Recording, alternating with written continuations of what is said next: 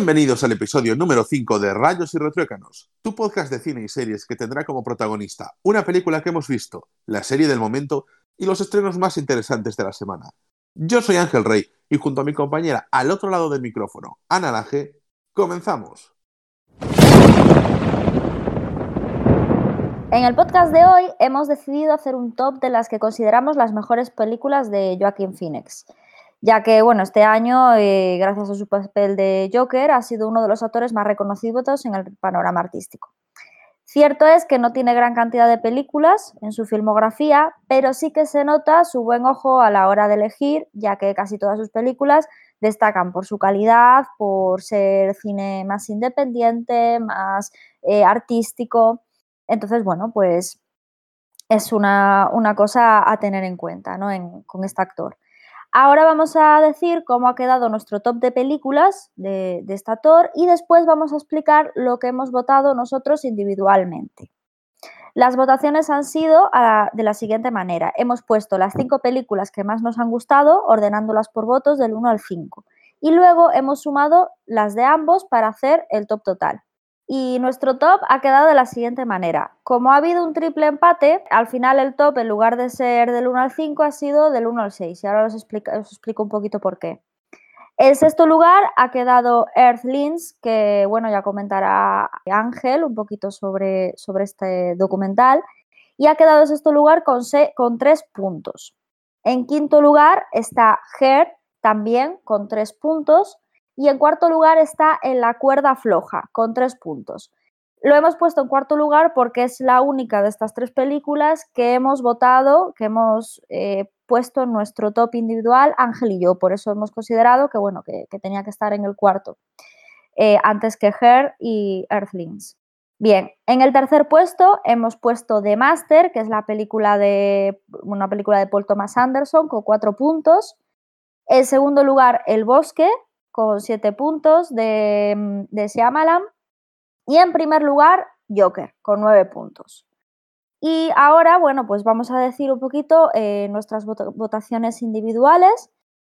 Eh, mis votaciones han sido las siguientes. En quinto lugar he puesto En la cuerda floja de James Malgott, que recordamos, bueno, que es un biopic del cantante norteamericano Johnny Cash. Y bueno, eh, no soy gran fan de los biopics, creo que en eso estoy un poquito de acuerdo con Ángel, que no somos muy fans así de las películas sobre personajes, etcétera, etcétera. Pero sí que es cierto que, bueno, yo considero que La cuerda floja es una buena película y aparte los protagonistas están increíblemente bien interpretados y por eso creo que, que tiene que estar en el top de Joaquin Phoenix. En cuarto lugar he puesto El bosque de Shyamalan, que aunque para mí es mi película favorita de tanto del director como de Joaquin Phoenix, sí, es mi película favorita de Joaquin Phoenix porque es una de mis películas favoritas. Sí que es cierto que, bueno, que un poquito siendo objetiva tampoco lo iba, lo iba a poner en primer lugar y por eso lo he puesto en el cuarto, que ya habíamos hablado, creo que en otra ocasión, que, es una película, bueno, que o te encanta o, te horroriza, ¿no? Ha, tenido opiniones bastante polarizadas y bueno, es, una, a, mí me, gusta mucho. Luego en tercer posición he puesto Her de Spike Jones, que bueno, me, es una, también una de mis películas favoritas, que ya sé que es muy típico decir esto, pero en esta ocasión hay que decirlo con más motivo, que es una película que se debe de ver en versión original porque el poder de la voz es principal y disfrutar de Scarlett Johansson, porque no sale la película, solamente sale eh, su voz, pues yo creo que es algo bastante importante. Entonces yo la vería en versión original y es una película que a mí me ha parecido impresionante. Luego, en segundo lugar, otro de mis directores fetiches, que son Paul Thomas Anderson, y con The Master, que es una, también es una de mis películas favoritas, es, bueno, eh, tiene una trama bastante, bueno, como todas las de este director, bastante eh, amplia. En general, pues eso, trata sobre una secta y Joaquin Phoenix está impresionante. Y en primer lugar, como no iba a ser de otra manera, pues eh, Joker, que yo creo que es la película que, que, lo ha encumbrado en, en su carrera, ¿no? Y bueno, yo iba a comentar un poco, aparte de esto, que una de las cosas que más, me ha llamado la atención, una vez me he fijado bien en la filmografía de Joaquin Phoenix, es que, aparte de ser breve, como dije antes, es una filmografía que como que trata mucho de, personas solitarias o personas que pasan eh, traumas por la soledad o por, el aislamiento. Y si, nos fijamos un poco en la, votación de las películas que hice yo, que hice yo el Joker, pues es un adaptado, una persona con problemas mentales que no es capaz de, adaptarse a la sociedad. De Master, una secta.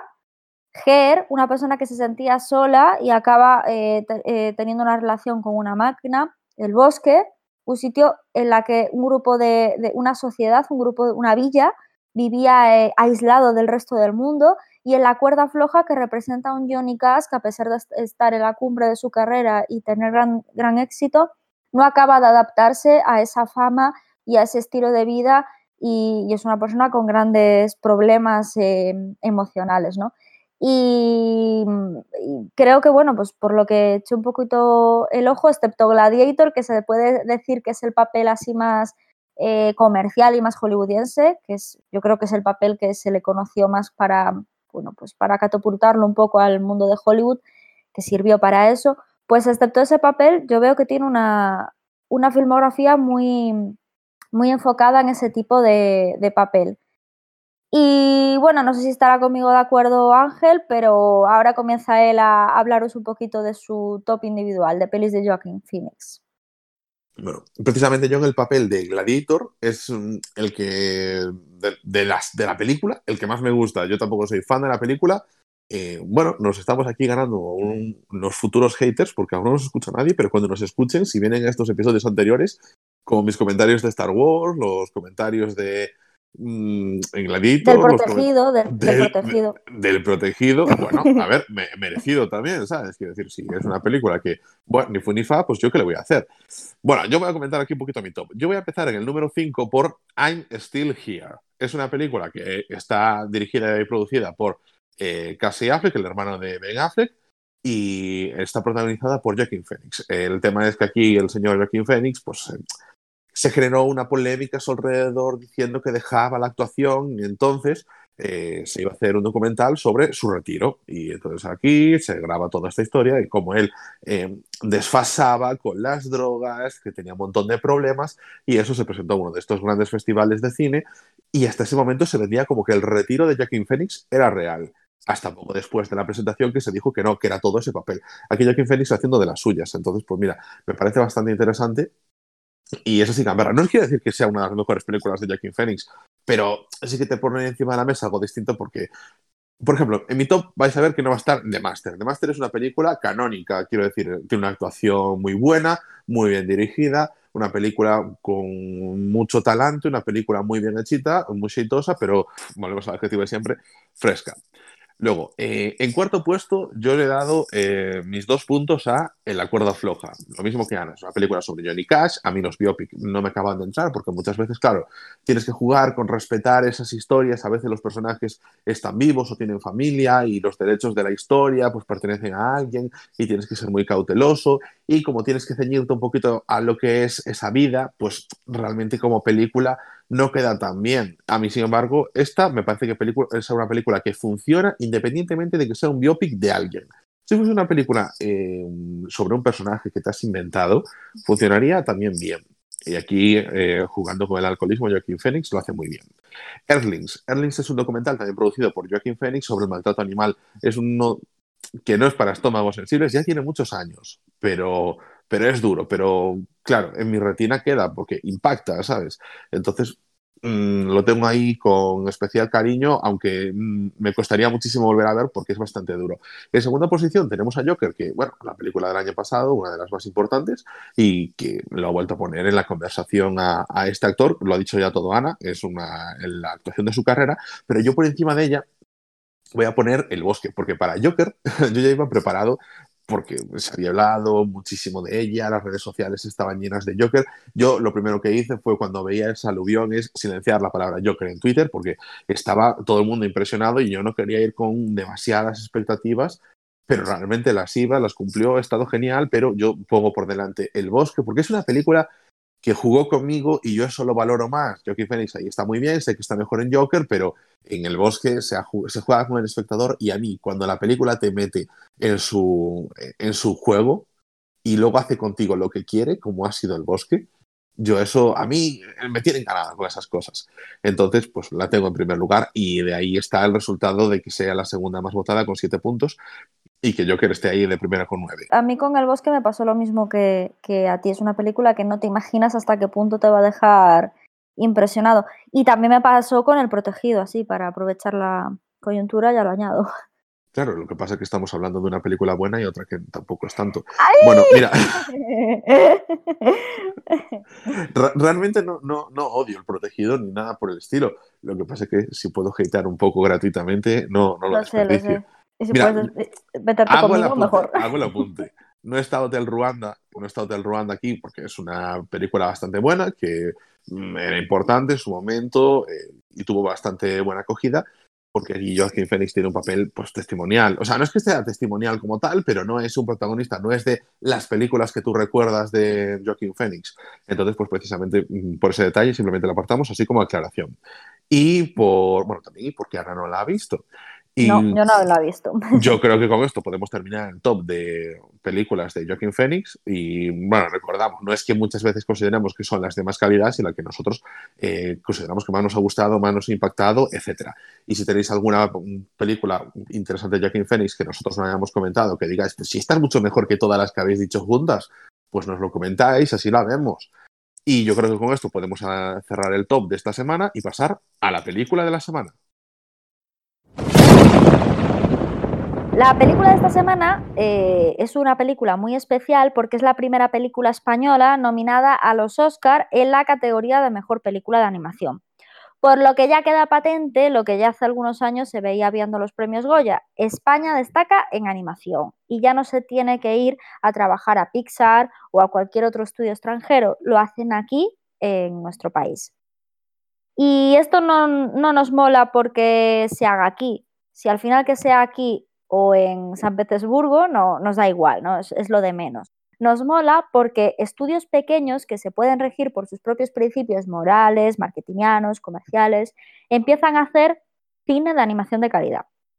Y este es el caso de Klaus, que ha desbancado a la mismísima Frozen 2 en las nominaciones y ha competido con la emblemática saga de Toy Story, con Toy Story 4. Creo que ya demostramos, sobre todo yo, mi gran orgullo con esta película cuando hicimos el podcast sobre la gala de los Oscars. La trama de la película eh, puede ser, bueno, puede parecer un poco tópica, pero nada más lejos de la realidad. Hay que darle un poco de tiempo porque el principio sí que se puede resultar un poco cursi, pero de verdad, yo os animo a que le deis tiempo porque merece la pena. Eh, por lo tanto, tenéis, tenéis que verla. Y ahora os contaré la trama sin spoilers para que os hagáis un poco la idea. El protagonista es un cartero Jasper que le da voz King Gutiérrez y es enviado a una ciudad congelada en el norte, donde, donde descubre que Papá Noel está escondido. Tengo que reconocer que me parece muy extraño que mencionen este nombre en la sinopsis principal, ya que en la película, si no me equivoco, no se menciona en ningún momento lo que es la palabra Papá Noel por sí misma, ¿no? Así que bueno, yo creo que también se ha hecho un poco de esto de ponerlo en la sinopsis para para hacerla pues, por temas comerciales, de venta al público, etcétera, ¿no? Pero yo os digo que, no es, que es una película que va más allá de los tópicos navideños. El caso es que a Jasper, este cartero, es el peor estudiante de la Academia Postal y le, destina a, le destinan a Sminsburg, una gélida isla más allá del círculo polar ártico, donde sus conflictivos habitantes apenas intercambian palabras y mucho menos cartas. Jesper está a punto de rendirse cuando encuentra una aliada, Alba, la profesora del pueblo. También descubre a Klaus, que es un misterioso carpintero, que por cierto le, da, le va a dar voz eh, Luis Tosar, y a Alba le da voz Belén Cuesta. Bueno, el caso es que este carpintero que vive aislado, vive eh, aislado en una cabaña repleta de juguetes hechos a mano. Estas improbables amistades traerán la alegría de nuevo a Sminsburg y crearán un nuevo legado de vecinos generosos, leyendas mágicas y calcetines colgados con cariño en las chimeneas. Repito, no os quedéis con las cursilerías navideñas. Es la sinopsis estándar, pero la película no se rige por los patrones tradicionales de las películas de esta temática. Y os lo decimos nosotros que somos un poco grinch, tanto Ángel como yo con el, con el tema de la Navidad. Y ahora vamos a analizar más profundamente la película, así que avisamos de que comienzan los spoilers.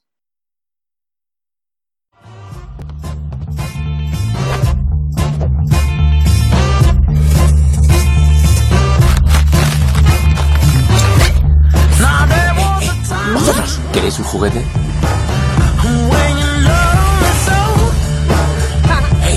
¿Queréis un juguete nuevecito? Solo tenéis que escribir una carta al señor Klaus. Y la metéis en el sobre. Ponéis vuestro nombre y no os olvidéis de traerme un penito.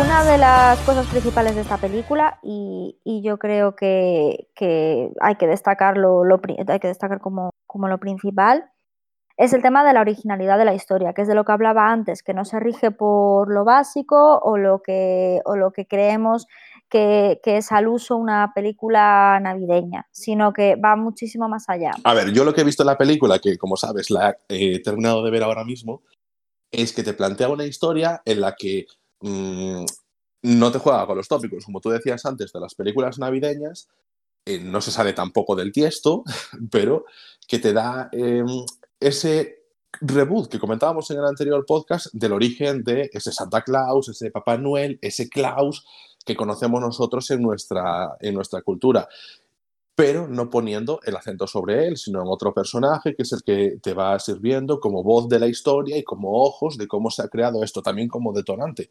Pero bueno, me parece un interesante punto de vista por, por la originalidad. Sí, sí, es que aparte es una película que se marca principalmente por eso, por por la, originalidad. Eh, el principio de la peli sí que es cierto que puede ser muy topicazo, muy el niño de papá, que, que no sabe hacer nada, que se basa todo en sus, bueno, una cosa que menciona mucho, las sábanas de seda, bueno, el típico niño criado entre algodones, ¿no? Y que su padre considera que tiene que aprender un poco a enfrentarse a la vida, por eso lo lleva allí y le pone como meta que tiene que llegar a una serie de cartas entregadas para poder volver a casa.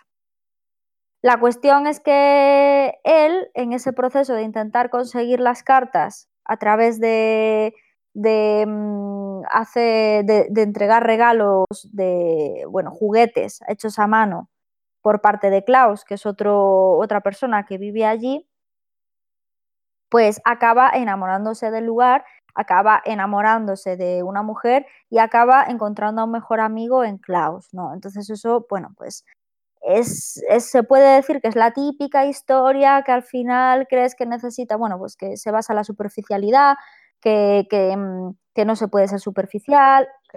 A ver, es un, es un viaje del héroe en toda regla, los, top, los tópicos los va cumpliendo, pero yo creo que donde, donde se sale es que creo que navega entre dos tonos la película que no se hacen, no chocan de una forma mala. Quiero decir, se entienden bien. Por un lado tiene eh, los puntos, o sea, los puntos estos de humor, de serie, de película infantil, de película navideña infantil, pero por otro lado te mete una oscuridad un poquito más grande, un poquito diferente a la habituales de las, de las cosas para niños, te da esa trama para adultos que tú la puedes entender bien. Y además, eh, en la historia, pues no se basa en vamos a salvar la Navidad, sino en sí, las sí, sí, tal cual, tal cual. Es eso, que, que, se basa pues eso, en explicar un poquito que, que, la vida no tiene por qué ser todo superficial, que a veces lo, lo idóneo es encontrar esa, pues esa tranquilidad, esa paz interior.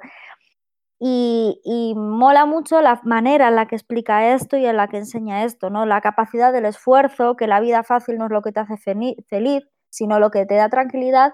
Y el protagonista Jesper al final se da cuenta de que ha encontrado la tranquilidad sencillamente ayudando a un hombre a hacer juguetes hechos a mano y, ha encontrado la paz ahí y que ya las sábanas de seda, los yates, el dinero, eh, las, mansiones ya no le aportan absolutamente nada, sino ayudar a ese señor a hacer juguetes a mano para entregarle a los niños, eh, gestionar las cartas de todos esos niños para, para, para, ese, para ese artesano, porque al final lo muestra como un artesano. Que esto es otro tema muy importante de la película que es eh, eh, cómo transmite, porque muchas veces las películas navideñas se basan en el consumismo, es otro topicazo, ¿no?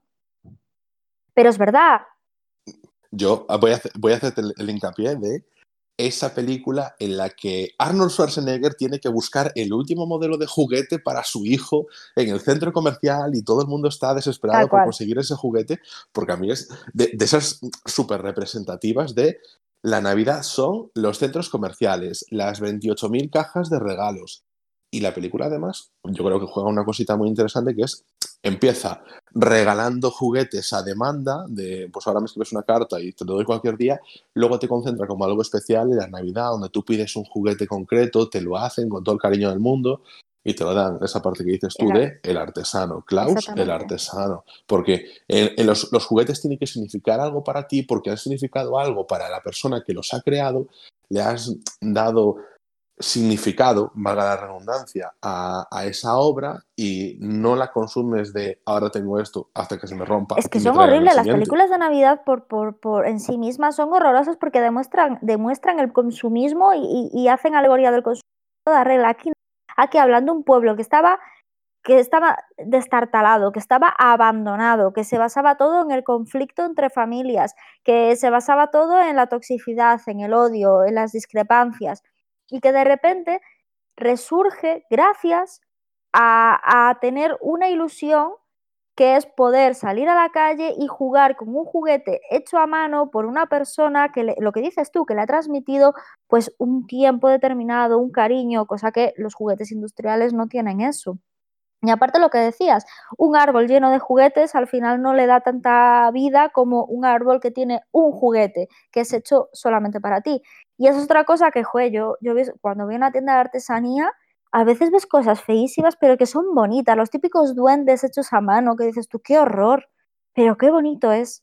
Y les, das mucha importancia, es las típicas cosas que siempre metes en la mudanza. Sin embargo, las cosas industriales, las cosas que, que lo tienes tú y 40 más o 500 mil más, esas cosas son las que puedes prescindir de ellas, ¿no? Y me parece muy bonito cómo le acaban dando vida al pueblo gracias a, colaborar en construir esos juguetes para esos niños. Es precioso, o sea, al final no se basa en el consumismo, sino en dar algo para que jueguen los niños, porque al final los niños lo que quieren es jugar, ¿no? Con el trineo, ese trineo hecho a mano, claro, estaban en Laponia y qué más feliz puede hacer a un niño que un trineo. A ver, todos nos hemos tirado en trineo por, por la nieve, entonces, y, con, vamos, con cinco años, con veintitantos y, con ochenta. Es una cosa que gusta siempre. Entonces, son esos pequeños detalles, se basa en los detalles, en lo bonito, en lo bonito de la Navidad y no en la, no en la tontería, ¿no?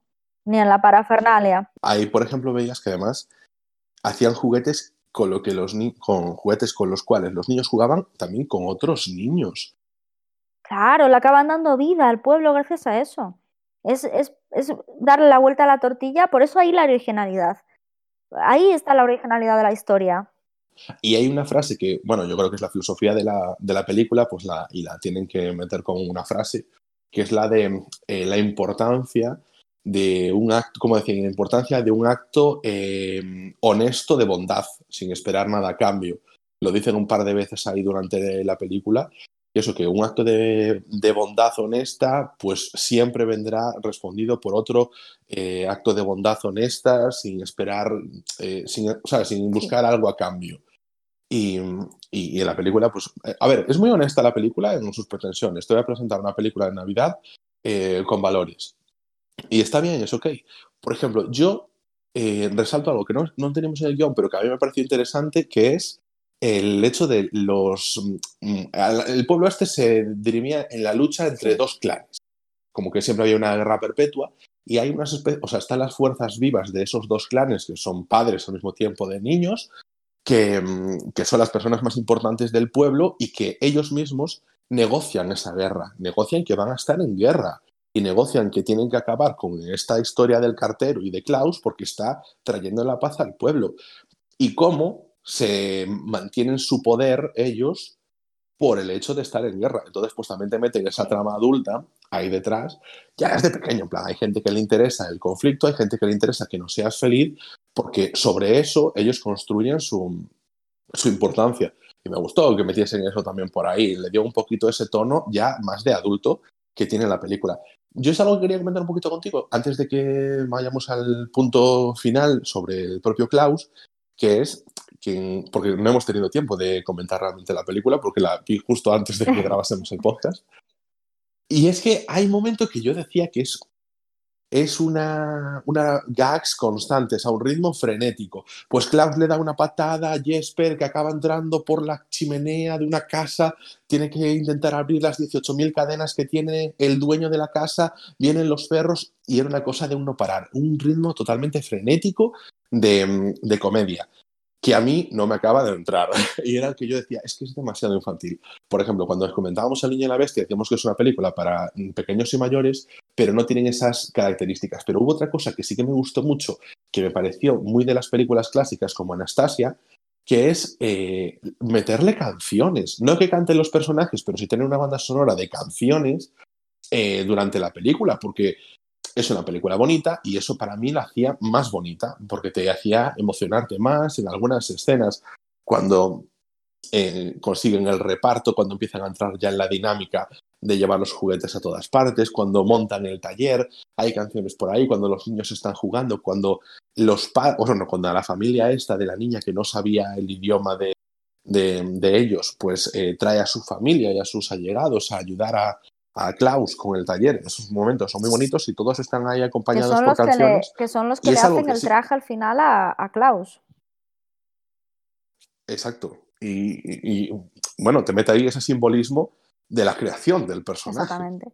Y aparte, volvemos a lo mismo, es utilizar un montón de tópicos, pero de una manera muy correcta y, en, en, algunos puntos lo que decíamos, el tema del consumismo y el tema de lo que acabas de decir tú, muy madura, muy, muy para, para adultos, es decir, para, no solo para niños, sino también para, para adultos.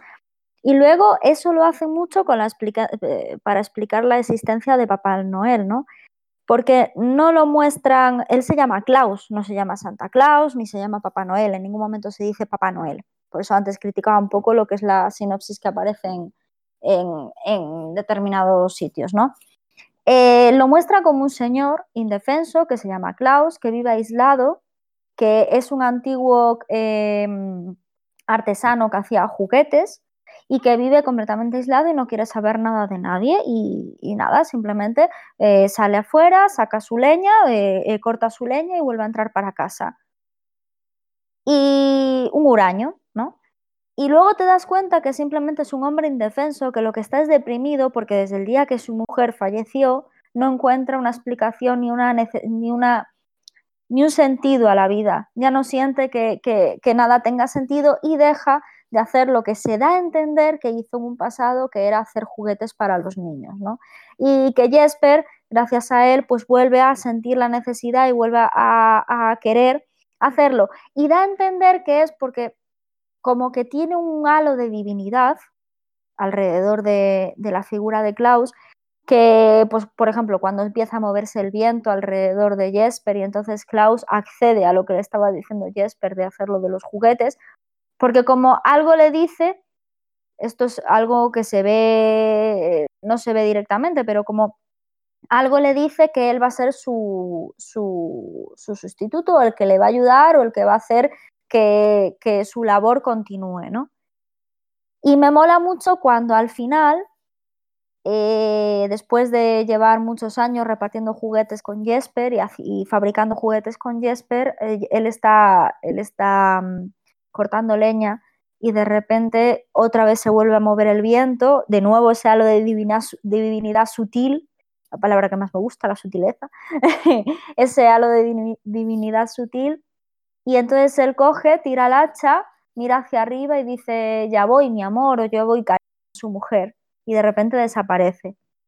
Y ahí da la explicación de que una vez al año él lleve los juguetes y sea Jesper el que distribuya las cartas, ¿no? Pero que sea él el que, el que lleve los juguetes. Me pareció em, una manera muy bonita de explicar la existencia de, de Santa Claus desde un punto de vista humano, de un ser indefenso Ojo, ojo, y ahí es algo, perdona que te corte, pero es que esta me pareció lo más importante.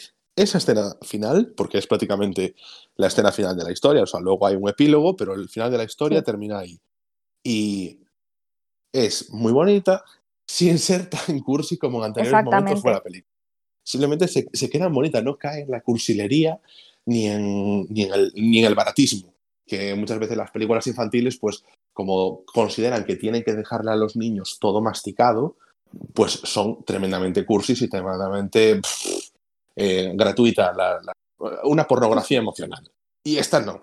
Es bonita, sin dramas y sin cursilerías. Completamente. Aparte, es un hombre, un hombre que, vuelvo a repetir, que simplemente se sentía mal porque ya no podía estar con su mujer, pero que tenía que seguir en este mundo porque tenía algo que hacer y era, y era encontrarle de nuevo el sentido a, a su, a su labor, ¿no?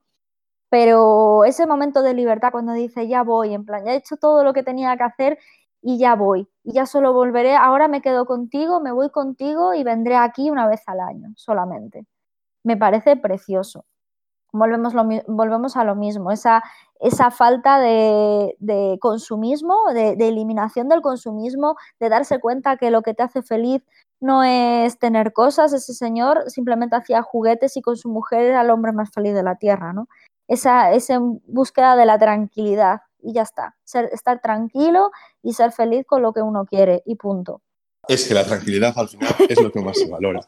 Ana, una preguntilla. Tú, por ejemplo, de la película, porque esto es algo que no lo hemos hecho hasta ahora, pero me parece interesante. ¿Cuál ha sido tu escena preferida? La que te acabo de decir. La de, la de cuando él deja el hacha y le dice a la mujer que, que ya va con ella. Me pareció impresionante. Bien, yo es que esto eh, es muy bonita. Es que yo estaba pensando también en esa. Tal vez cuando conseguían la dinámica de hacer el reparto para los niños y ver cómo los niños eh, se ponían a ayudar en el pueblo y eso hacía que los eh, huraños pueblerinos empezasen a verse no como enemigos, sino como vecinos que se llevaban, la, bueno, pues una vecina le recogían las fresas en lugar de robárselas, esa vecina le llevaba mermelada de fresa a la madre de los niños que antes le robaban la, la, las fresas, esa madre obcecada porque, oh, joder, en plan, me, me, sienta mal que me traigan mermelada, pero al mismo tiempo es un acto bonito, así que con cara de enfadada y de digna me voy a la casa de esta señora y le llevo una tarta hecha con la mermelada. Siempre con esa dignidad de gente que lleva mucho tiempo enfrentada, pero que veían que sus vidas iban a mejor sí, cooperando sí, entre sí. ellos. Y ahí jugamos un poquito, pues, ¿cómo se lo pasaba a mí los niños? Pues jugando entre ellos. Y los adultos al mismo tiempo empezaron a aprender de ellos a, a llevarse mejor, a, a, intentar olvidar rencillas que, por otra parte, la película y otra cosa, son, un eh, momento que te corte. Una, otra cosa que hace, ya que hablaste tú de, del tema de que, a, a, pesar de que empieza muy cursi y luego se vuelve bastante adulta la película, el tema de la muerte.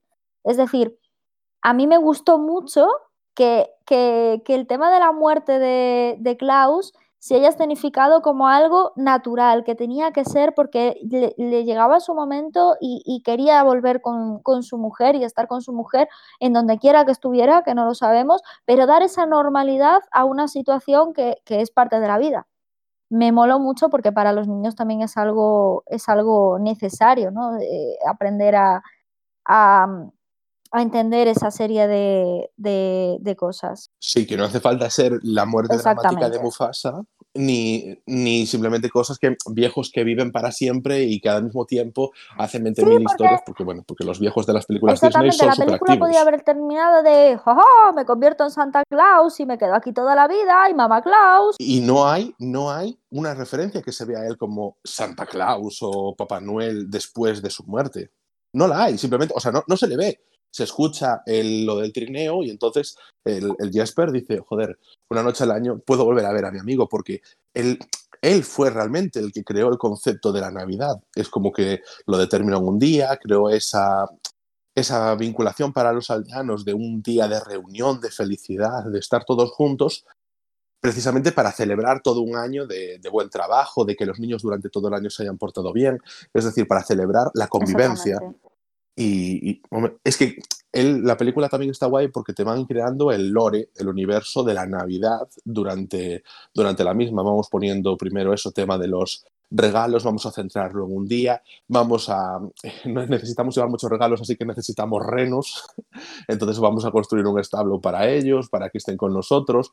Bueno, eh, el saco, todas estas cosas, el trineo, pero le va dando, le da, va dando historia a cada elemento de los que va creando la Navidad. Entonces, pues mira, resulta, resulta interesante. Bueno, yo creo que con esto ya podemos terminar con la película, ¿no? Vale, muy bien. Pues eh, una vez hablado de esto, terminamos con eh, Klaus, que ha sido la película de la semana, y pasamos a la serie de la semana.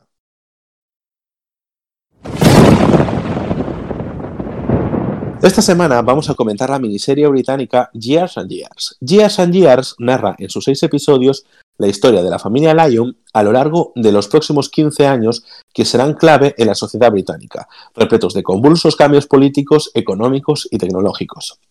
La nueva serie de Russell T. Davis nos presenta una estructura familiar compuesta por la abuela y matriarca de la familia, Muriel, que busca mantener la unión entre los miembros de la familia durante los próximos 15 años que marca la serie. Su hijo, Stephen Lyon, es eh, asesor financiero, vive con su mujer Celeste y sus hijas, Beth y Ruby. Daniel Lyon, el hermano de Stephen, trabaja en el departamento de vivienda de Manchester. Edith, la hermana mayor de los Lyon, activista política que comienza la serie siendo afectada por la escalada de hostilidades entre Estados Unidos y China, armas nucleares mediante. Rosie es la pequeña de los Lyon. Es cocinera en un centro educativo. Tiene espina bífida y se mueve en silla de ruedas. Tiene dos hijas, Lee y Lincoln. Bethany, la hija de Stephen y Celeste, durante la serie nos muestra un conflicto con su cuerpo y a través de ella se nos muestra la parte más fantasiosa de la serie. Víctor, un refugiado ucraniano que comienza una relación con Daniel, y el que yo considero el mejor personaje de la serie, que es Vivian Rook. Es interpretado por Emma Thompson y es una mujer de negocios que inicia una carrera política en un paralelismo claro a personajes como Donald Trump. Esta serie nos presenta esos 15 años y las relaciones entre estos familiares que utiliza como eje para contarnos todos los acontecimientos que van sucediendo y cómo le afecta a la vida de, las personas que viven en Reino Unido y en Europa. Sí, ahora vamos a hacer pues hincapié a algunos puntos clave de la serie, así que comienzan los spoilers. Considerada. Sí, desde luego. Tal vez, pero eso no cambia el hecho de que todo esto es culpa vuestra. ¿El qué? Pues todo. ¿De quiénes? De todos vosotros. ¿A qué te refieres? A los bancos, al gobierno, la recesión, América, la señora Rook. Cada pequeña cosa que ha ido mal es por vuestra culpa. ¿Qué he hecho yo? ¿A qué viene esto? A mí me culpan de mucho, pero ¿por qué soy responsable de todo el mundo? Porque todos lo somos, cada uno de nosotros. Podemos sentarnos aquí culpando a los demás, culpando a la economía, culpando a Europa, a la oposición, al clima. Y luego culpamos a las oleadas de destrucción de la historia como si estuvieran fuera de control y fuéramos indefensos y muy insignificantes. Pero sigue siendo culpa nuestra. Ya sabéis por qué. Si una camiseta cuesta una libra, a una camiseta que cuesta una libra, no podemos resistirnos, ninguno de nosotros. Vemos una camiseta que cuesta una libra y decimos, oh, es una ganga, la compro y la compramos. No me gusta ni la necesito, pero es una camiseta que me servirá como camiseta de interior. Y el vendedor se lleva cinco míseros peniques por la camiseta y algún campesino en su campo recibe 0,01 penique. Y nos parece bien a todos. Y entregamos la libra y compramos ese sistema de por vida. Yo vi cómo se iba a pique cuando empezó en los supermercados, cuando sustituyeron a las mujeres de las cajas por esas cajas de autoservicio. No, no es culpa nuestra, odio esas cosas desde siempre. Yo no las soporto, me sacan de quicio. Sí, pero no hicisteis nada, ¿verdad?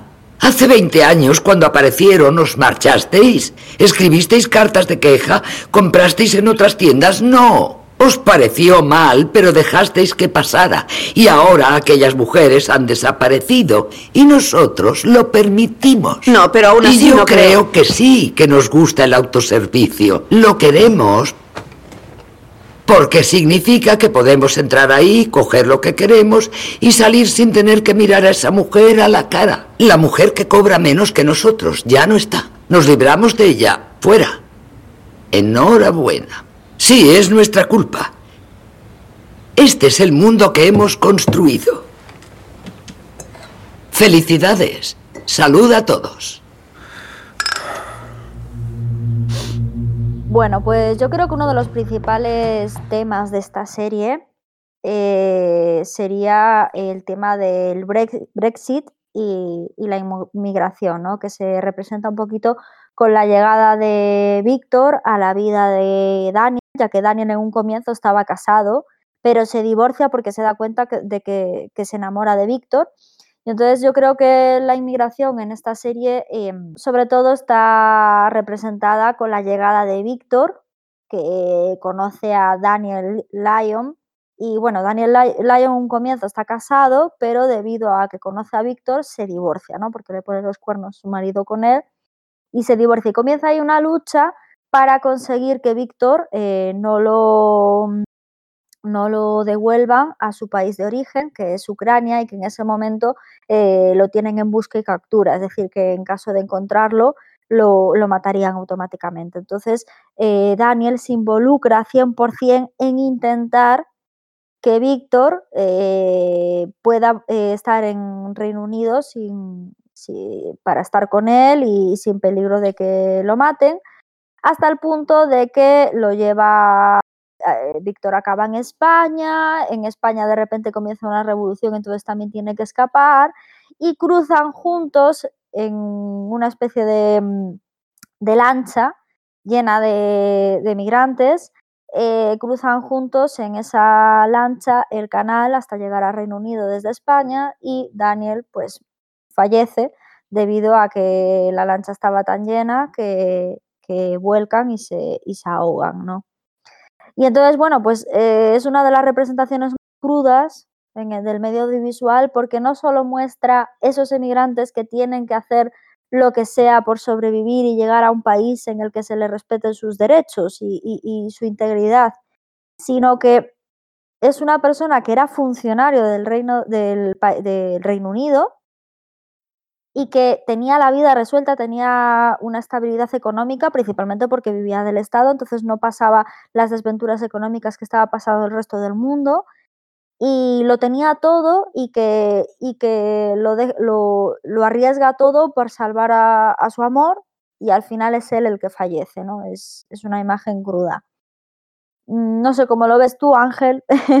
Realmente comentaste ya casi todo sobre el tema de la inmigración centrada en Víctor, a mí lo que me gusta de la serie es que te lo presenta de una forma estructurada y lineal, en la que, bueno, pues en el Reino Unido que conocemos a día de hoy, pues tiene cabida los inmigrantes, como sucede, que están en barracones y tal, pero se normaliza la vida con Daniel hasta que los efectos del Brexit y de la salida de la Unión Europea empiezan a hacer que tenga que irse, el, deportarlo de nuevo a Ucrania. Allí había huido porque habían sido sus propios padres quienes lo habían denunciado eh, como homosexual y por eso era perseguido.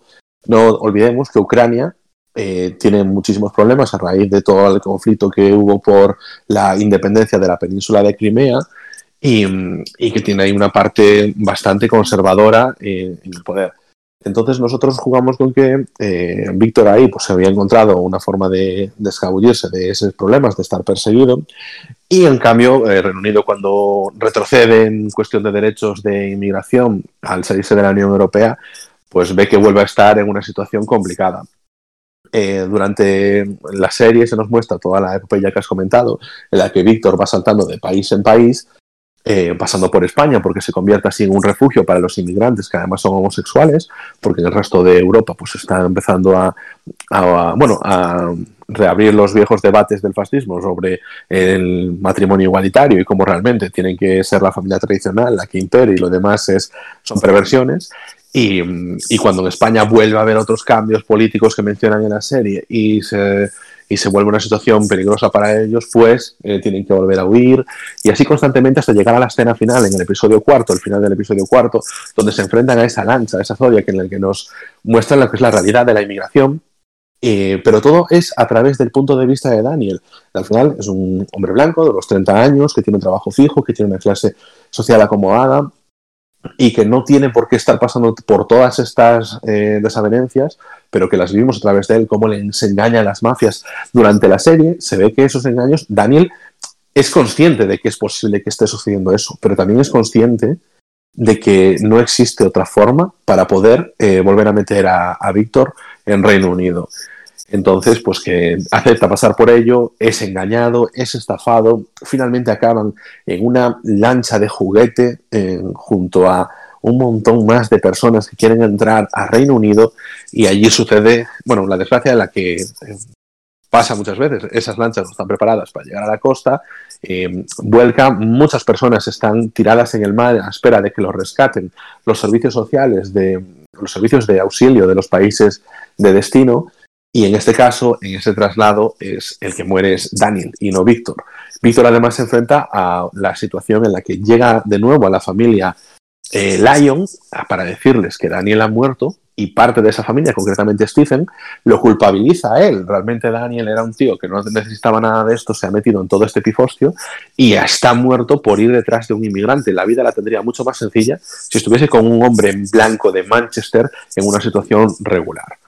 Entonces, pues te cuenta ese drama desde el punto de vista de, la persona que, que, realmente, del espectador, a quien está dirigida la serie, para darte ese gran puñetazo en el estómago. Para mí es quizás el tema principal junto con el de la economía, que vamos a comentar ahora mismo. Sí, eso te iba a decir ahora. Pero es que es el, es el, que vertebra. Mm. Sí, que el, que el tema de la inmigración es muy importante porque Víctor al final es un es un elemento importante dentro de la familia Lions, se convierte en uno más y lo quieren como uno más, pero la crisis financiera es el contexto de toda la situación, tanto de la familia como del mundo eh, en general, ¿no? Y mm, me parece importante porque aparte eh, es un poquito lo que... Hay un momento de la serie en la que se dice, desde 2008 no, pasa, no pasaba una caída una caída del mercado como esta, ¿no? Hace referencia a, lo, a, la, crisis que fue hace 10 años y que, y que de la que todavía no se habían recuperado y que finalmente eh, hace una realidad eh, paralela a la que en 2019 sería el crack definitivo, ¿no? Y, se refleja mucho pues cuando Stephen va al banco y se da cuenta que su millón de libras ha desaparecido porque el, barco, el banco ha quebrado. Pero no solo ese, sino todos los bancos, y no solo en Reino Unido, sino en todo el mundo. Es, es impresionante.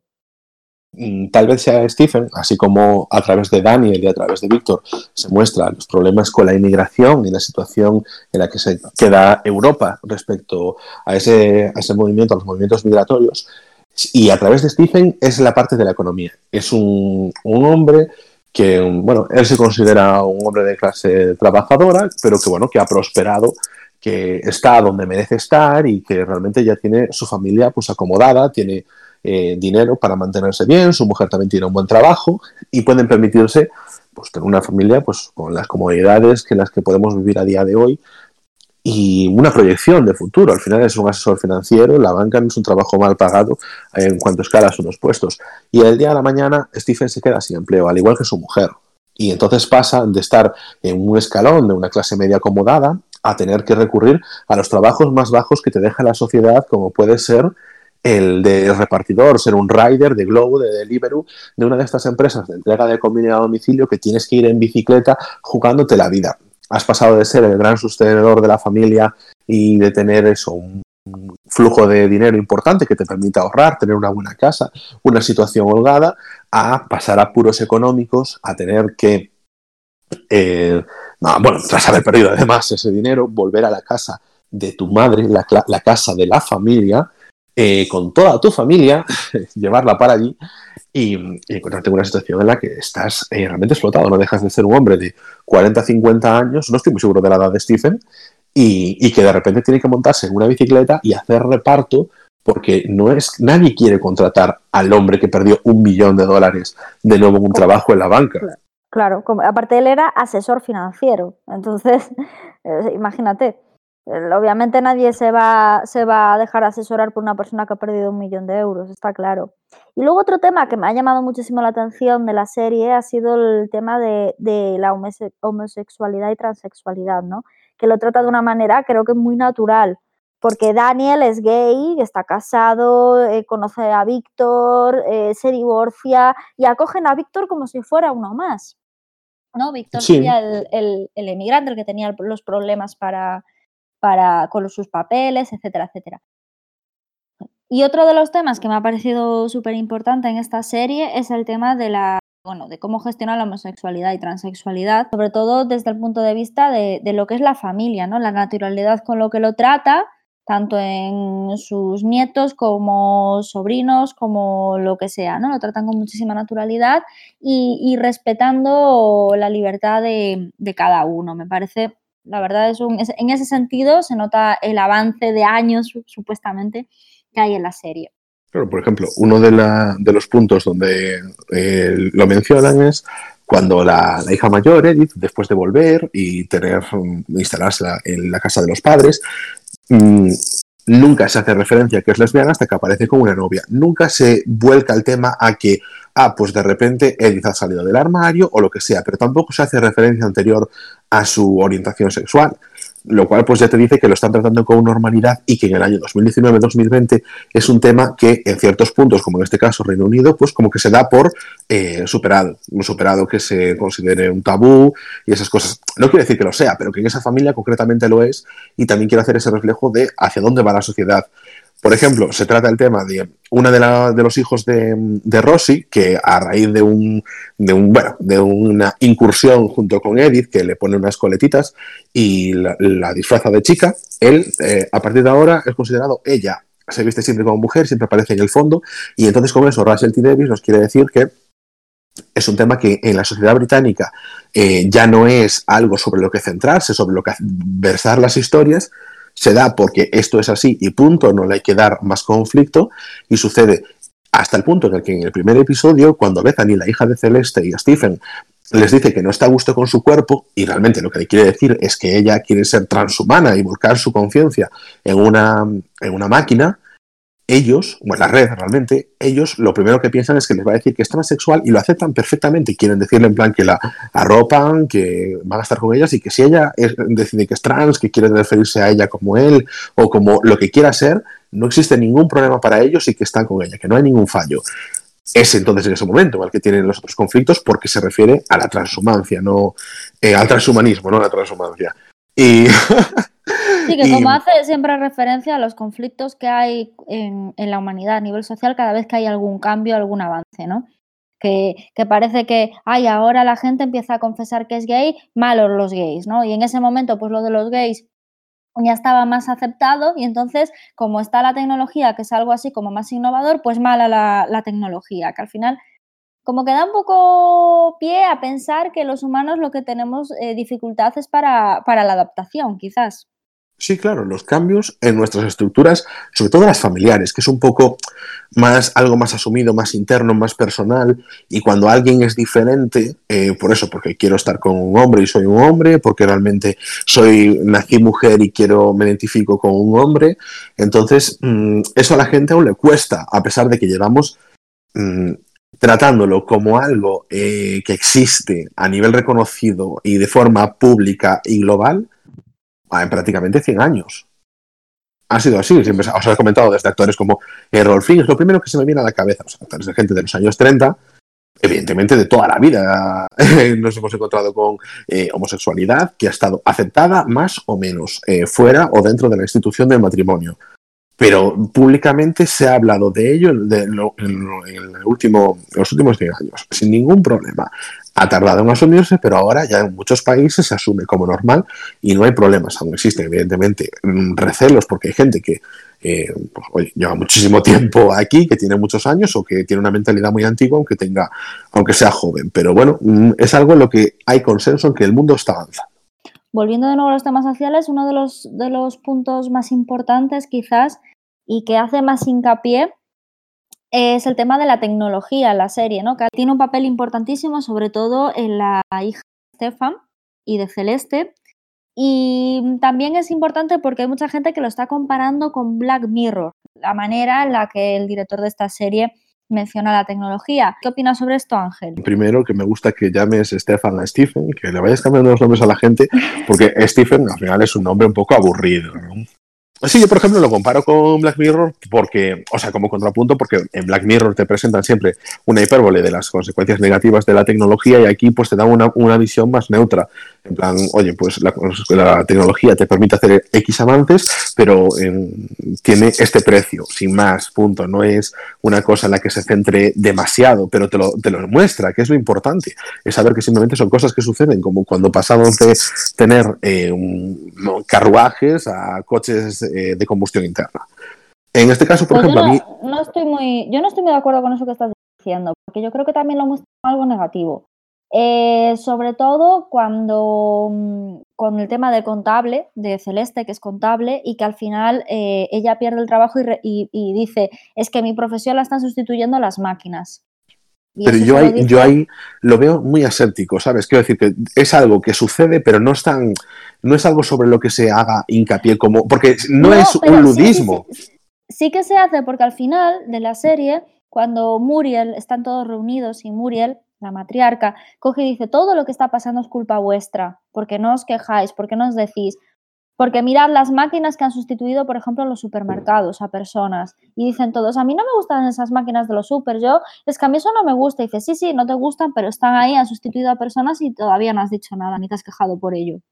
Básicamente Pero pasa eso. Yo ahí no veo que esa crítica a la tecnología, porque el cajero automático, el del supermercado, lo tenemos no ahora, sino de hace ya mucho tiempo. Que dice, no es un apartado tecnológico.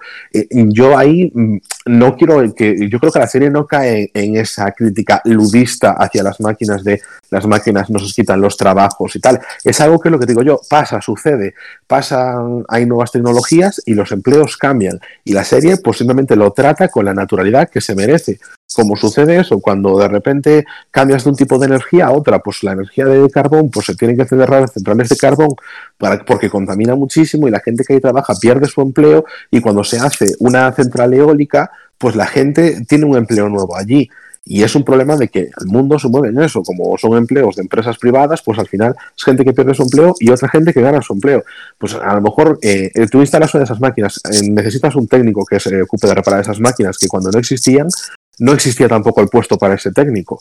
Entonces yo creo que la serie no, aunque te lo dicen, porque son cosas que suceden, pero no te están demonizando la tecnología, no te están demonizando el cajero automático, te están, te están demonizando la deshumanización, que es otra historia, porque ahí lo que realmente te dice, por ejemplo, Muriel, en ese discurso final es, no es tanto por vuestra comodidad de no tener que pasar el tiempo que tarda la cajera en pasarte los productos, es por no mirar a la cara a una persona que sabes que cobra menos que tú, y donde juegas ahí es con la deshumanización. A ver, es, lógico que tú tengas a lo mejor algunas profesiones que una máquina lo va a hacer mejor que tú y es bueno porque tú no tienes por qué dejarte la espalda cargando sacos de carbón porque lo pueda llevar un, un carro. Y eso no es malo, eso es liberador para el ser humano. El problema es la deshumanización y cómo se utilizan esas cosas para dejar a la gente sin trabajo, ahorrar costes y simplemente aumentar beneficios. Y cuando además es ilógico, en la serie también te lo presentan, dejas de tener poder de consumo porque no trabajas y entonces esas empresas la única forma que tienen de seguir obteniendo beneficios es reducir más y más costes. Eso es un, es un modelo de negocio inviable a, medio largo plazo. Y a la serie te lo van comentando. Y bueno, de ahí también te encuentras en las situaciones como las cracks de los bancos. Pero yo ahí, por ejemplo, en el discurso de Muriel, lo veo mucho más enfocado.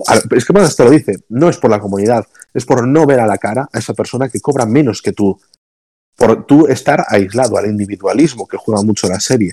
Como por ejemplo, es durante toda la serie, Muriel intenta tener a la familia en su casa, que vaya a sus cumpleaños, que estén unidos y, y los, los familiares, o sea, sus hijos, sus hijas, mm, como que van, intentan ir por su cuenta, hacer su vida y tal, y muchas veces se olvidan de ese concepto de familia que al final de la serie, una vez más, siendo ella la, la gran matriarca, consigue reunir. Y uno de los elementos que utiliza, que es te- además tecnológico, y te lo muestra como una cosa que se utiliza para que se hablen, es el señor, esa especie de altavoz, de HomePod, de Alexa, a la, a la que a través de él, pues eh, Muriel coge y dice, llama a la familia. Y se llaman a todos los familiares a la vez y hablan todos en una, en una llamada en común, todos juntos, y, y están ahí reunidos aunque vivan en lugares diferentes. Y hacia el final de la serie, cuando avanza la tecnología, y esto para mí es bastante importante, tener ese punto de referencia, en- ella ve que, bueno, ahora ya no hace falta hablarle un aparato, está ya por toda la casa, la tecnología ha avanzado, pero hace falta un núcleo, algo a lo que, a lo que centrarse, como era entonces la chimenea, la radio, la televisión, sobre el que rodearse y poder hablar. Entonces ella coge, saca de su armario su viejo altavoz, su señor, y entonces le pide a él que llame a la familia. No utiliza esa cosa etérea, porque tienes esa sensación de que necesitas algo al que aferrarte, algo físico. Em, la sensación de que no exista nada, ninguna barrera, pues es hasta, hasta incómoda esa tecnología tan invisible. Y luego, evidentemente, la serie pues te juega ese papel tecnológico fantasioso con el caso de Bethany, con la hija de Celeste y de, y de mm, Stephen, pero para mí esa es la parte menos interesante de la serie. Mm, para mí, porque provoca contradicciones propias como el control estatal, que no acaban de estar muy claros, que no te dejan muy, porque claro, eh, ella quiere ser transhumana y quiere tener, eh, volcar su conciencia en la red, es su sueño, dejar su cuerpo físico y llega un programa piloto de, de Reino Unido en el que te permiten eso, eh, hacerte implantes en el cuerpo para tener capacidades tecnológicas dentro de él, pero para servir al Estado. Que por otra parte, en la serie se nos muestra cómo hay un cambio político en Reino Unido y el gobierno de Reino Unido deja de estar en manos o de los conservadores o de los laboristas y pasa a manos de una persona independiente que mencionamos con anterioridad, que es Vivian Rook, esa política peculiar que coge un estilo eh, polémico como el de Donald Trump. Y ahora que mencionas a Vivian Rook, aprovecho para eh, sacar un tema que, bueno, que yo sé que te encanta y que aquí, bueno, vas a disfrutar, que es el tema de las ideologías políticas que muestran cada uno de los personajes. Eh, ahí precisamente hay una cosa que me gusta poner antes de hablar de cada uno, que es el hecho de que así como mientras se muestran en familia, no hay discrepancias, están todos más o menos de acuerdo, pueden decir en algún momento, ah, pues esta mujer tiene un poco de razón, refiriéndose a Vivian Rook, pero no se ve que haya discusiones políticas y sin embargo, a la hora de ir a votar, todos votan muy diferente. Porque, por ejemplo, Stephen, aunque sea parte del sistema financiero y ser una persona que vive de eso de los bancos, de la parte más capitalista del Estado, él vota laborista. Seguramente esté más vinculado al Partido Laborista, este, a su ala conservadora, pero realmente es a lo que vota y es el único que vota más hacia la izquierda que el resto de los miembros, porque Daniel em, vota conservador. Bien es cierto que en Reino Unido quienes eh, legalizaron el matrimonio igualitario fueron los conservadores, pero él, que siempre se ve mucho más abierto con el tema de la inmigración, sin embargo, vota ese partido conservador. Celeste también vota conservador. A mí me gusta ver ahí que ella, aunque es una mujer negra, no es una reunidense clásica, es una persona que ya está sentada, no es una inmigrante, no es una persona que ha venido de otro país, ella es una británica. Y luego por eh, está el punto de Rossi. Rossi es la más interesante a nivel de voto porque ella es la que vota a Vivian Rook, ella yo creo que juega con eso de, bueno, soy una mujer independiente, silla de ruedas, pero tengo dos hijas, quiero seguridad para ellas, y entonces ese discurso de Vivian de eh, la inmigración, los peligros, volver, make eh, UK eh, great again, y esas cosas, pues que eso la atrapan. Y luego también ella es un poco rebelde, es como un outsider en la familia, es la que saca siempre los comentarios más polémicos, los más discordantes, la que quiere romper siempre con los esquemas, pese a que tiene a Edith, a su hermana, que es activista política y que quizás es siempre la más comprometida pero ella es la más, la más cañera. Y entonces noto que ese estilo le pega más con el de Vivian, ella se siente eh, atraída por ella y durante la serie pues muestra su apoyo hasta hacia el final de la serie, donde ve todas las complicaciones que ha tenido el hecho de que Vivian Rook llegase a tener un poder decisivo dentro de Reino Unido. Y luego está, como decíamos, Edith, que a la hora de votar, eh, ella eh, vota nulo. Al final, pues no considera en la representación democrática burguesa, en la democracia representativa, pero eh, durante un momento de la serie, incluso acompaña a Rossi a un meeting de Vivian Rook y se plantea el hecho de votarlo, por lo menos lo dice, porque es un bueno, de estas personas que consideran que cuando peor mejor y que es una cosa interesante que llegue alguien con la que estás totalmente eh, contrario en ideología al poder porque eso hará que el sistema reviente y que se rompa la alternancia entre demócratas, digo demócratas, entre laboristas y tories, en el caso de Reino Unido, porque aparece alguien que, que rompa con todo eso, aunque sea para mal, una forma de hacer reaccionar a la gente a palos. Pero finalmente decide que no, que no la va a votar, que no la va a apoyar, porque esa estrategia pues está muy bien pensarla, pero luego hacerla es otra historia. Vamos un poquito ya al tema de, de porque es el que estoy deseando más. Sí, que además nace de, de la polémica, es como comienza la serie que por cierto, a mí me gusta más ahí cómo lo han hecho en la, en la versión española que en la versión eh, original, cuando estaban comentando el tema de conflicto palestino-israelí, etcétera, los muertos en Oriente Medio, todas estas cosas, y entonces ella un debate televisivo, como es una tertuliana más que está allí participando, de repente dice, eh, me suda el coño, directamente, ¿no? Y en cambio, pues en la versión original me importa una mierda, tal, que suena un poco menos eh, fuerte como suena aquí en España, decirlo así. Y, eso a mí me moló, porque ya entras, pero no sabes de qué pie cogea. Tú dices, ostras, vale, una política outsider, o sea, una persona que quiere marcar su propia línea, que va a jugar con los populismos y a ver cómo los enfoca. Evidentemente, después de cómo juegas con los populismos, lo que traigas detrás es el problema o no tan problema. En este caso, eh, Vivian Rook eh, aprovecha, se mete en política, consigue un poder decisivo a la hora de tomar decisión entre gobernación por parte del Partido Laborista o de los Tories.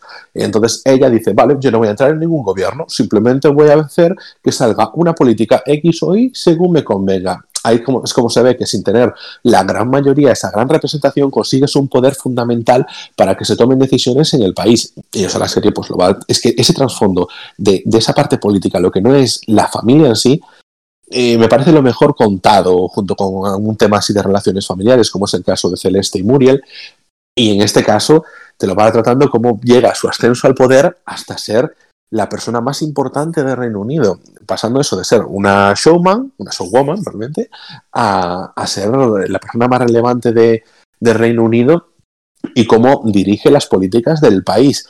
Eh, esto nos lleva al punto del episodio 5 en el que se encuentra por un casual con, Stephen, eh, de una forma fuera de lo que son los convencionalismos políticos. Entonces encontramos a la verdadera Vivian, en la que pues eh, adolece del cansancio de estar siempre con ese personaje público esa eh, hace poco tenía hace unos minutos antes había tenido un discurso para grandes empresarios sobre qué hacer con la inmigración sobre cómo eh, sacar adelante unos campos de concentración porque en los campos de concentración es que tenía muy mala prensa para ellos, es que es, mm, los, eran criticados por el buenismo, la progresía y esas cosas, pero realmente que han sido muy útiles dentro de la sociedad, como habían hecho eh, los británicos con anteriores colonias, propiciando que si había algunas enfermedades, teniendo a la gente toda junta, pues que esas enfermedades hiciesen el trabajo de la naturaleza y acabasen con los seres humanos, diciéndolo de una forma completamente fría, aséptica y frívola,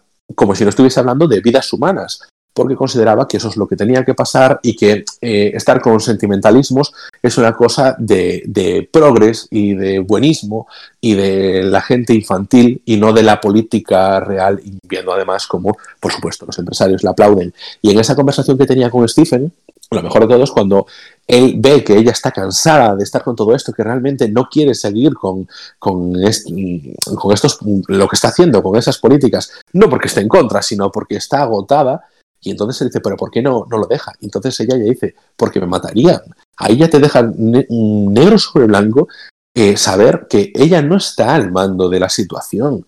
Ella es un personaje que tiene unos intereses detrás que son las que la mueven y las que la controlan y son las que hacen que salga algo adelante o no salga adelante. Y evidentemente son muy poderosos porque a quienes les interesan este tipo de cosas, pues siempre suelen ser muy poderosos porque les interesa mantener sus cuotas de poder. Entonces me gusta mucho cómo trata la serie este tema porque, bueno, durante los cuatro primeros episodios parece que siempre está ahí como trasfondo, pero en ese, último, ese quinto episodio lo muestran de una forma muy dura. Y no nos olvidemos, los campos de concentración no es una cosa que nos quedemos en la Alemania nazi. En Estados Unidos tenemos los niños en las jaulas que han salido en prensa en el año pasado, no sé si finales del 2018 o comienzos del 19 o si ya fue del 2019, pero nos encontramos con esas situaciones, los inmigrantes tratados como mm, fueron en la Alemania de esos tiempos, lo que pasa es que sin pasarlos por la cámara de gas en Grecia toda la polémica que existe ahora por cómo se sabotea los, los rescates de los barcos de inmigrantes para que esa gente se muera directamente. En España hemos tenido casos en las vallas de Ceuta y Melilla que, bueno, deja bastante que desear y sobre todo cómo se convierte la situación de los inmigrantes en una cosa más del día a día. Muertos 40 inmigrantes, no pasa nada. Ha habido aquí un accidente en la calle de, de aquí de Vigo y eso va a tener mucho más relevancia que la muerte de 40, 50, 60 personas en el Mediterráneo. Una frase que para mí es de las más definitorias de la serie que es, ¿os acordáis cuando las noticias nos parecían aburridas? cuando no te condenas Esa es muy buena porque realmente te retrata la situación política que llevamos viviendo desde el, comienzo de la crisis en el 2007. A partir de entonces, de repente, las noticias están las tertulias políticas, los cambios sociopolíticos, de repente deja de ser los gobiernos un juego de pasamos de rojos a azules. El infoentretenimiento a tope. Exacto, entonces yo creo que ahí eh, comienzas en 2008, comienzas en 2011, tienes un montón de cosas que vas sembrando y entonces llegas a 2014, 15, 16 y aparecen lo que sembraste. Personajes como Donald Trump, Beppe Grillo en Italia, el Movimiento 5 Estrellas, esta parodia del Movimiento 5 Estrellas, que es el Movimiento 4 Asteriscos, por el, comentario que hizo que se le censuró aquí a la Vivian Rook, personajes como Víctor Orbán, el resurgimiento de Marine Le Pen, etc. Entonces, pues bueno, al final tenemos lo que se ha sembrado durante los primeros años de la crisis en forma de, bueno, de personajes autoritarios y totalitarios. Y, yo por esto, por mi parte, creo que la parte política es se cierra ya, sí. Sí, yo, iba a hablar un poco de, las, de mis sensaciones generales de la serie para terminar. Y es que yo creo que tiene un contexto político muy bueno, todas estas cosas de las que hemos hablado ahora, el tema de la inmigración, ¿no? me, me, gusta mucho, pero sí que es cierto que el drama familiar y el tema familiar me parece confuso, ¿no? Y sobre todo porque lo que decíamos antes, que hay personajes que están muy definidos y muy que tienen su explicación, su sentido y que progresan a lo largo de la historia, se les conoce a lo largo de la historia, pero que sin embargo hay otros que están ahí, que hacen alguna cosa, pero de repente ya no están, no te da tiempo a tener un poco de conexión con él y me, produjo muchas de las cosas de, de la serie en relación a los personajes confusión porque creo que no están muy bien definidos. Y otra cosa que le critico un poco son todos los tópicos que va haciendo, el tema de la tecnología, el tema incluso de la inmigración, aunque me haya gustado ese, punto un poco, pero el tema de la inmigración, el tema de la tecnología, el tema del trabajo, el tema de la crisis, son toda una serie de tópicos, ¿no? Que en general, algunos de ellos por separado me han gustado y me han llegado, pero en general la serie mm, no me ha llegado, no, no, no ha sido, sí, que considero que es una buena serie, sí que considero que es una serie revolucionaria, al igual que, lo fue en su momento Black Mirror, por, ejemplo, que es necesario y necesaria de, que salgan cosas así, necesaria de ver, ¿no? Pero bueno, no, no me ha llegado como, como creía que me, que me iba a llegar. Esa es mi sensación general un poco con la serie.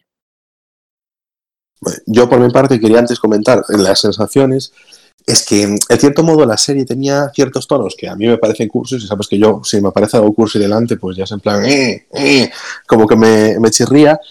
Y sobre todo fue hacia el final. Bueno, el tema de, de Bethany, su transhumanismo, no, me, no es algo que me emocionase demasiado.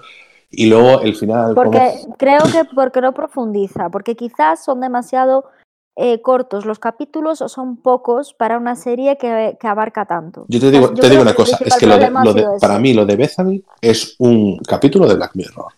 Tú le quitas todo el contexto de la familia, de lo que sucede, coges el tema de Bethany y lo terminas con Black Mirror. Evidentemente Black Mirror terminaría mal. Con la escena en la que intenta hacer la operación clandestina, pues saldría mal, algo así, así terminaría el capítulo. Y quizás es lo que a mí me, me tira para atrás ahí. Pero luego, sobre todo, el final, en plan de Somos Amor, de Edith, cuando se quieren. Me gusta que dejen el final abierto sobre si Edith, después de todas esas consecuencias de las pruebas nucleares, de la guerra nuclear y de la radiación que ha respirado eh, por estar en una de las islas artificiales de China, en el conflicto entre Estados Unidos y China, eh, y se va muriendo, si ella eh, se vuelca la conciencia en una inteligencia artificial o no. Eso lo dejan en el final abierto y eso me gusta. Pero cómo se despide Edith me parece un poco también cargante y cursi, pero bueno, aquí hay una parte de contexto de la serie que es que aunque Russell T. Davis la estuvo preparando durante como dos décadas, que es algo que llevaba mucho tiempo ahí en su cabeza a sacar adelante, em, la serie pues como que se terminó también el momento en el que el marido de Russell T. Davis había muerto después de una larga enfermedad de cáncer y bueno, él estaba así bastante más sensible con ese tema y ahí parece ser que hay una vinculación entre cómo estuvo en esa parte terminal Edith con el marido de Russell y dos ahí pues hay esa parte de autor que yo entendí después cuando leí sobre, sobre ese tema. Entonces, bueno, hacer ahí ese apunte, pero al margen de eso, yo quiero decir que para mí eh, Years and fue, mm, la definición de la serie para mí fue un puñetazo constante en el estómago. Empezó siendo una serie normal que me apetecía por las temáticas que trataba, a luego ser una serie que, que me golpeaba porque jugaba conmigo. Así como mencionábamos antes, las películas que juegan contigo y que te llevan por donde ellas quieren, para mí Years and Years fue así, porque me jugaba ponerme una perspectiva y luego darme una hostia para decirme, es que tu problema es que lo ves siempre desde esta perspectiva y, y hay otras perspectivas que son las del resto del mundo, como en el caso de Daniel y de Víctor y de cómo eh, sufren por, por, esa relación. Y um, yo no tengo mucho más que decir, que es que siendo una miniserie, para mí fue eh, la mejor serie del año. Eh, del año 2019, para mí es un 9, está a la altura de series que para mí fueron muy buenas como Succession, que para mí es una serie de revelación, o como el final de Mr. Robot, que para mí hicieron una obra maestra en el final de la última temporada, y, yo le tengo aquí un cariño especial, que se lo guardo, y bueno, referencia de Ana, yo considero que esta es una serie que la tengo eh, de favoritas. Y yo con esto creo que cerramos ya la serie de la semana y podemos ir con los estrenos de la semana. Bueno, pues hoy en los estrenos de la semana eh, voy a recomendar una serie de Netflix que salió el año pasado eh, con un total de seis capítulos y la serie se llama Kingdom. Es, de, es una serie surcoreana del director Kim Seong-hong, no sé si lo he pronunciado bien, pero bueno, eh, es eso, que es surcoreana, tiene Como una temática... experto en coreano te digo que sí. Yo... sí, sí, sí. Lo has hecho perfecto. Genial, gracias. eh, temática, bueno, tiene una temática de terror, thriller y fantástico, ¿no? Y bueno, os, os, digo, os explico un poquito ahora de lo que va de lo que va la trama. Sobre todo, o sea, se centra la historia en un apocalipsis zombie en la era de la dinastía medieval Joseon y el príncipe heredero de Joseon investiga una misteriosa enfermedad epidémica y descubre una cruel ver verdad que amenaza al país. Es decir, pues es eso, es un Walking Dead asiático, por así decirlo. La cuestión es que a mí me tiene muy buena pinta porque tiene muy buena crítica y la verdad es que he visto trailers y así, me tiene muy buena pinta. Y justo este viernes 13 de marzo se va a estrenar la segunda temporada en Netflix, así que veo un buen momento para eh, ver esta serie como yo, que tengo que ver la primera temporada, y para aquellos que han visto la primera temporada, pues un aviso de que la segunda temporada está este viernes 13. Me, me mola que tiene, tiene, solo seis capítulos. Si no estuviese yo con este rollo de ver solo cinco series en este año, igual le hubiese dado una pasadita, ¿eh? Sí, sí, es que tiene muy buena pinta. A mí me, la verdad que sabes que esta temática a mí no me hace mucha gracia, pero la estuve viendo cuando, bueno, pues busco que se estrena esta semana, tal, me apareció y me, me, me resultó muy interesante. Vi el tráiler y dije, concho, pues, así que bueno, ya sabemos qué serie tenemos que ver. Sí, sí, sí, no, me, me mola porque vamos a estar comentando ahora ya en estos próximos episodios ya más estrenos que estén en plataformas de streaming y cosas así, porque me parece que es más asequible para todo y, jolín, hemos convenido que realmente tiene más, tiene más sentido que solo centrarnos en cine, porque a veces hay semanas que no nos, no nos cunden tanto los estrenos y, y aquí en plataformas de, de, streaming pues cada vez se sacan cosas más, más interesantes. Yo, por ejemplo, volviendo... Ay, perdona, te corté. No, que iba a decir que fue lo que nos pasó esta semana, que los estrenos de cine tampoco nos llamaban tanto y, y al final, bueno, en mi caso fui buscando una serie o otra cosa que se estrenara y encontré esto. Y creo que a ti te ha pasado lo mismo. Yo me he ido con una película eh, que es Half a Nice Day, eh, que la, bueno, la estrenan ahora en filming. ¿Sabes que Estoy tirando, mucho por filming porque me apetecen ver cosas diferentes, me apetecen ver um, este año, ¿sabes? Eh, llegar a otro tipo de cine cosas que el año pasado estuve muy, muy obsesionado con, con, ponerme al día con muchas series y es como que veía mucho de lo mismo y entonces no tenía tanta variedad y este año siento pues, que doy más oportunidades a cosas diferentes y, oye, pues al final siempre es cuestión de enriquecer la cultura que ves. Entonces, bueno, esta es una película así de animación, eh, así de estilo cine de gangsters y, bueno, que juegan ahí un poquito con el rollito de comedia. La, la, o sea, no es de ahora la película, la estrenan el día 15 de marzo en filming, pero eh, la película ya es de 2000, 2017, es una película china y, bueno, pues eh, lo, aquí un poquito la sinopsis que nos presentan es, eh, en esta animación de gangsters con tintes de comedia, Liu Jiang ofrece un torbellino neo-noir en el que consolida su lugar y estilo precursor en la animación independiente de China. Eh, Divertimento de género donde hay cabida para Leo Messi, Donald Trump, el padrino, Todo Gas, Steve Jobs, Bill Gates o incluso las Google Glasses. Y es que, tal y como advierte uno de sus personajes, las nuevas tecnologías nos han llevado a vivir en un mundo mejor. Toda una declaración de intenciones. Bueno, pues eh, nos da un planteamiento así de un poquito de realidad, o sea, jugar con las ficciones y jugar con la realidad en una película de animación. Yo cuando vi un poquito el estilo de la animación, eh, me recordó a la película esta en la que salía Robert Downey Jr., la de Scanner Darkly, pero porque intuyo que va a ser un poquito así, es una animación más en 2D que en esa que jugaban con el 3D, pero por cómo se movían los personajes y un poquito la temática me, me recordó a esa. Y bueno, me apetece ver algo, algo así, me la voy a dejar, voy a ver si me pillo ahora ya un mes de filming o nos pillamos un mes de filming y, y nos ponemos al día con algunas cosas que mientras estábamos comentando eh, la serie de la semana, pues del director Russell T. Davis tenemos ahí tres, tres series, la de Tofu, eh, Banana y Cucumber, que Ujú. podemos echarnos un vistazo, que nos parece interesante. Y yo creo que con esto ya vamos cerrando el podcast de hoy. Hemos comentado ya los estrenos interesantes de la semana. Y por tanto, esto ha sido todo. Esperamos que lo hayáis pasado muy bien. Recordad que estamos disponibles en Spotify, en Evox, en Apple Podcast y en casi cualquier aplicación de podcast que podéis contactar con nosotros en arroba R y retruécanos, la cuenta oficial del podcast en Twitter, escribirnos a hola arroba rayos y retruécanos.com o uniros al grupo de Telegram en el enlace t.me barra rayos y retruécanos podcast que encontraréis en las notas del episodio. Yo soy Ángel Rey Y yo, Ana Laje. Y nos vemos en siete días aquí mismo en Rayos y Retruécanos, el podcast.